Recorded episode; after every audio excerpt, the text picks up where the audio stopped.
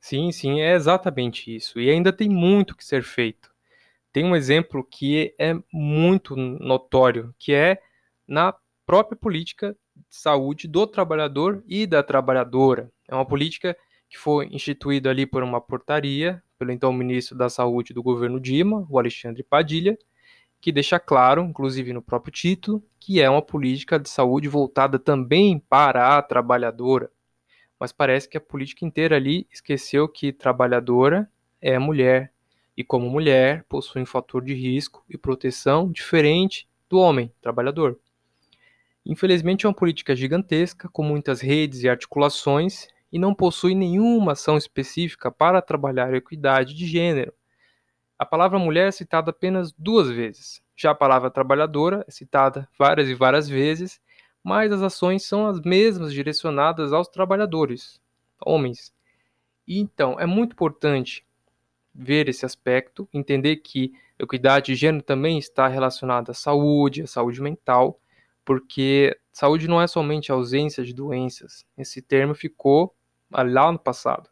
Hoje se entende que saúde é um, no conceito ampliado, é um resultado de condições de alimentação, de habitação, educação, trabalho, transporte, lazer, liberdade, acessos.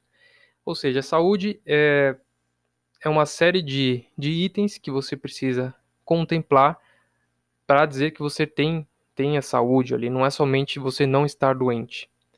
Então, é, trabalhar em políticas voltadas exatamente construídas, pensando ali nos fatores de risco e proteção das mulheres, é muito importante porque aí sim é possível trabalhar a ascensão, a remuneração, a permanência, a discriminação de gênero da mulher no mercado de trabalho. E todas essas ações vão influenciar na saúde.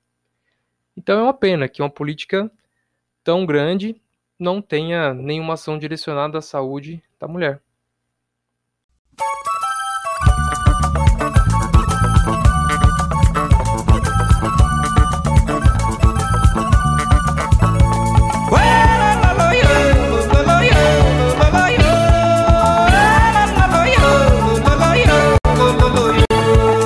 Olá, Estamos aqui em mais um episódio do podcast Pod Público, o seu podcast de discussão, informação e diálogo democrático sobre problemas públicos.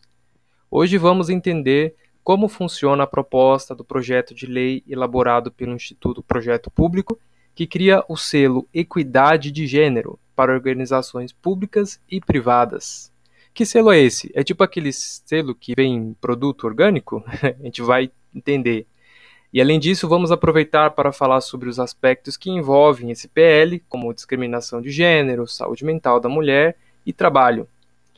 E para isso estamos aqui com Diógenes Dantas. E claro que não poderíamos falar sobre esse tema sem uma presença feminina.